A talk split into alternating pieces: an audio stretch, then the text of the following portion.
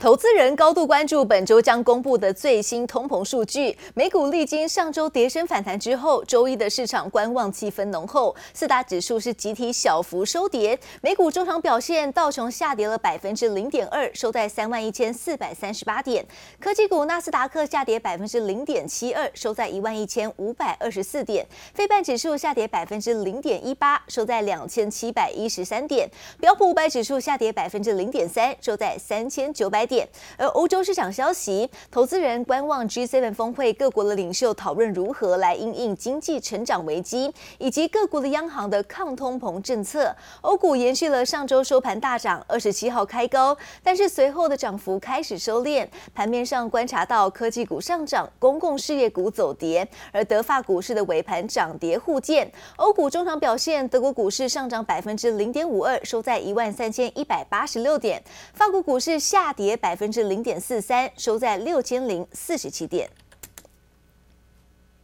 中国常年来利用“一带一路”的计划。提供巨额的贷款给沿线的国家，来假借帮助他们的发展经济，而实质上是为了要扩大影响力，造成许多的小国深陷经济危机。为了跟中国的抗衡，美国总统拜登在 G7 七大工业国峰会上就宣布，将会在未来的五年内跟 G7 来共同筹资六千亿美元，相当于是十七点八兆台币，来协助开发中的国家发展基础建设。横跨世界上最险恶河流之一，有“孟加拉梦想之桥”之称的帕德玛大桥，历时八年建造，终于正式通车。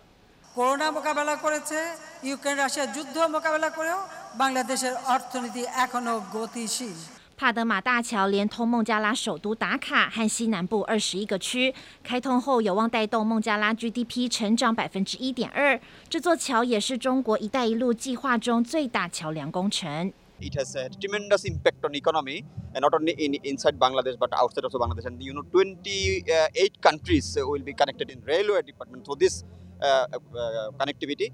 中国对外宣称这是中孟友谊之桥，但总工程费超标三倍，高达三十八点七亿美元，相当于一千一百四十九亿台币债务，全都由孟加拉一肩扛下。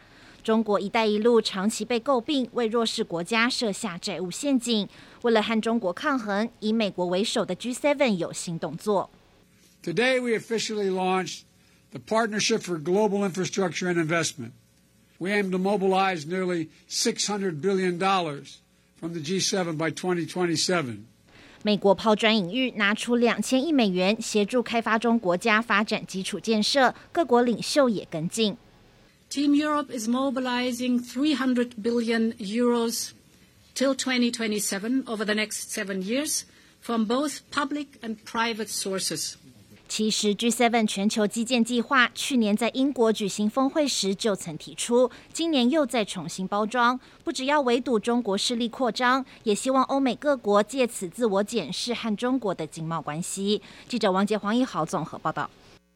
美国股市今年上半因为通膨的疑虑加剧，还有联准会的通货币紧缩政策而遭到重创，而如今很少有能够提振投资人情绪的利多消息。美股在今天受到成长股拖累，各大指数是全面收低，纳斯达克收盘跌超过百分之零点七，没能延续上周的反弹气势。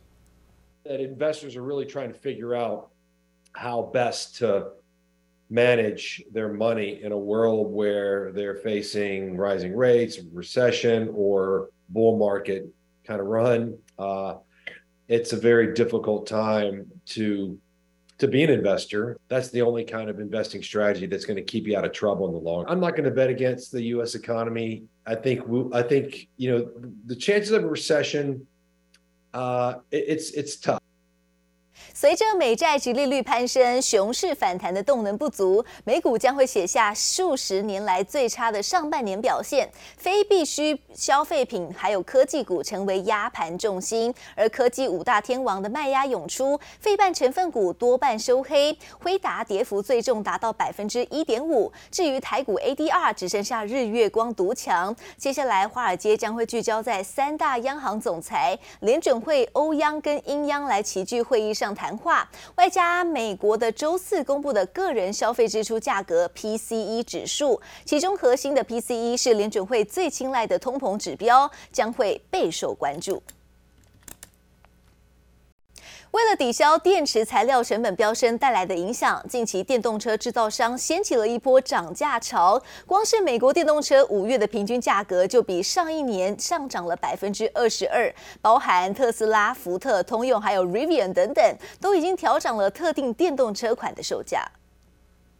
Ford Mach-E, forty-seven and a half thousand pounds, up to sixty-eight thousand pounds, which is a GT, but 受到原物料上涨影响，包括特斯拉、福特、通用、Rivian 都陆续调涨电动车售价。根据 JD Power 数据显示，整体而言，美国电动车五月平均价格已经比去年涨百分之二十二。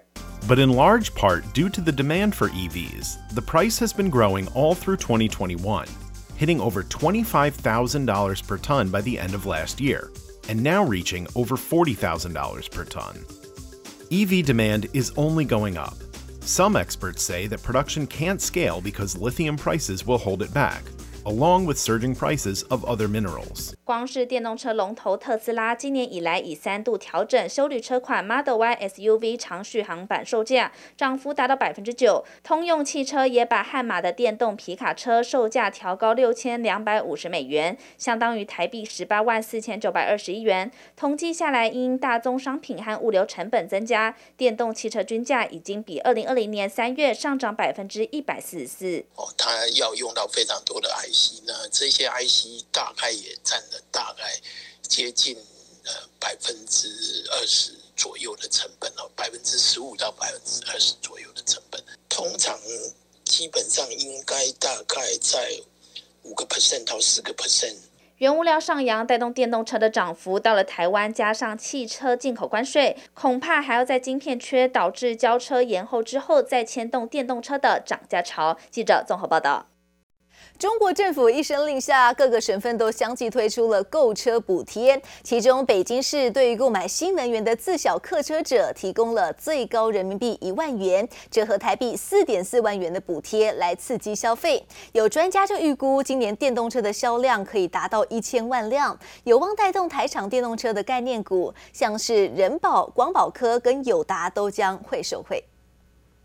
广东省直接表示，鼓励各地发放消费券，用于零售、餐饮、体育等领域消费，活跃市场。中国为了振兴经济，各地纷纷推出优惠政策，其中抢救车市更是迫在眉睫。车险前减征、购置税外，各地政府也相继推出购车补贴。最新北京市也跟进冲刺，对购买新能源的自小客车者提供人民币八千元到一万元的补贴，约新台币四点四万元，要用最大的力度来促进汽车消费。多家的汽车厂商也是开启了自家独特的响应的一个方式，包括有北京、上、深圳、南京、沈阳等多个在内的地区呢，也是相继出台了地方性的补贴政策。不仅中国多地推出相应的汽车消费刺激方案，世界各国也针对电动车能源提供补助。随着疫情的解封，经济活动恢复正常，对于台湾的供应链也将带来明显的益助。未来发展趋势上面来讲的话，呃，渴望就是说有。有一些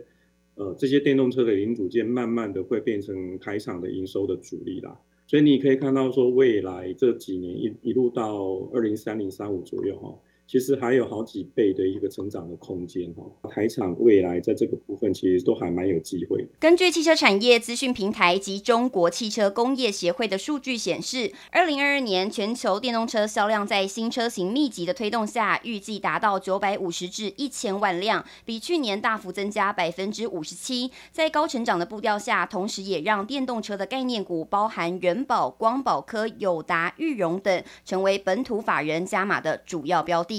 记者陈湘婷、黄静峰台北采访报道。外资回头带动昨天台北的股汇双涨，台股在上周五美股强弹带领下，外资终止连三卖，转买超八十六点七亿元。台积电盘中站回五百元，而航运类股是领涨，以及威盛、华兴、鸿海等集团股是表态要加入季底作账。台股的中场大涨两百四十四点，收在一万五千五百四十八点。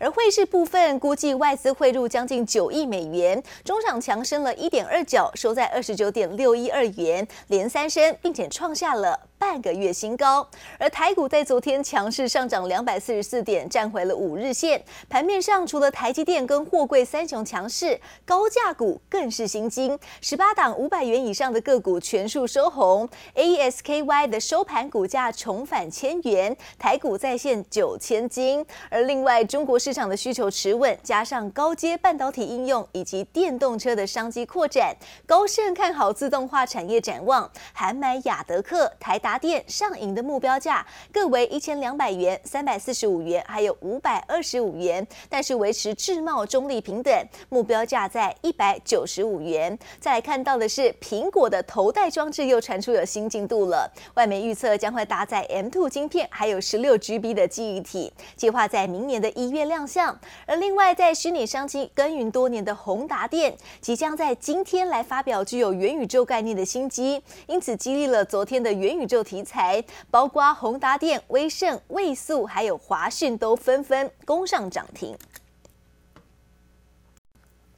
赶上了边境逐渐松绑，新宇航空在下半年也进入到交机的密集高峰。上周六才推出全台的首架 A 三三零 neo 的广体客机为旅行航程，现在又将会前进资本市场。目前新宇已经向柜买中心申请公开发行，预计在七月十二号生效。而这一次公开的公办的同时办理现金增资二点七五亿股，以每股十二元发行，预估再会募得超过。三十亿元。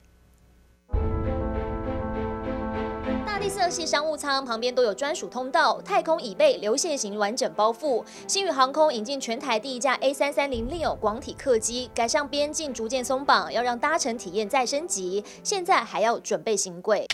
购买中心公告，星宇航空申请公开发行事项，二十四号已收文，申报生效日期预计七月十二号。目前星宇航空实收资本额新台币一百五十三点六七亿元，并拟定公开发行办理现金增资，发行二点七五亿股，每股发行价格暂定十二元。因为星宇航空过去这几年受到疫情的一个影响，所以当然。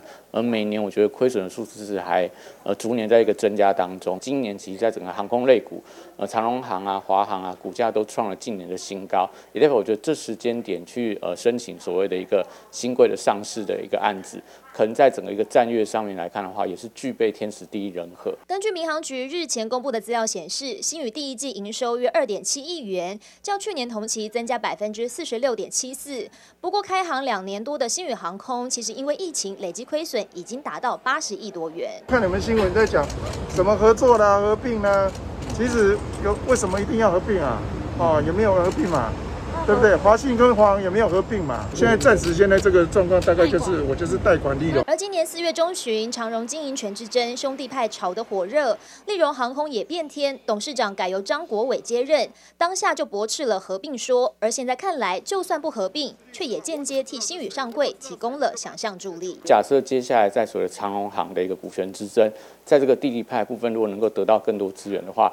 大概会有比较大的一个想象空间，联合航班的一个调配。那我觉得这样情况如果是有的话，当然对新宇航空获利的一个成长速度会变得更快。如果说以这种所谓的董事长魅力的加分的一个形象来看的话，我觉得可能市场也会愿意给他更高的一个本益比。今年至少有十架新机交付的新宇看好解封出游，预计明年第二季开洛杉矶航线。而另一家上柜航空公司虎航也宣布九月一号起正式开航桃园札幌新千岁航线，这也是继韩馆续川后虎航飞往北海到的第三个航点，而分析师也表示，以精品航空为经营策略的新宇，这次上柜还有机会吸引到 K 懂粉。新宇的加入也将为航空战局增添新话题。这边张浩普台北仓报道。